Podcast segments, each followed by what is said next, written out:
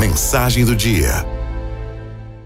Um belo dia, um homem pegou um táxi para o aeroporto. O taxista, muito correto na direção, andava ali na faixa certa, dirigia com toda atenção, quando de repente um carro saiu do estacionamento e atravessou a pista bruscamente. O taxista pisou no freio, deslizou, por pouco não bateram. Foi por um triz.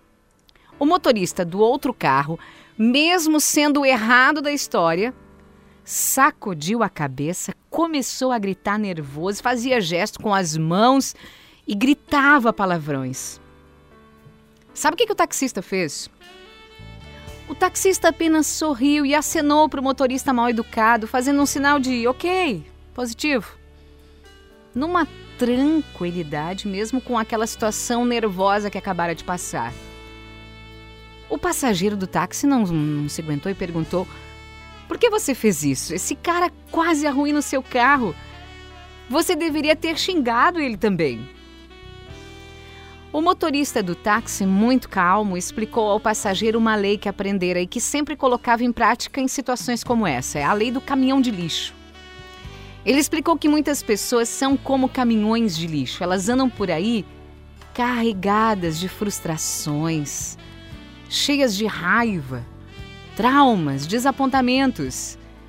E à medida que suas pilhas de lixo crescem, elas precisam de um lugar para descarregar e às vezes descarregam sobre o primeiro que cruza o caminho delas.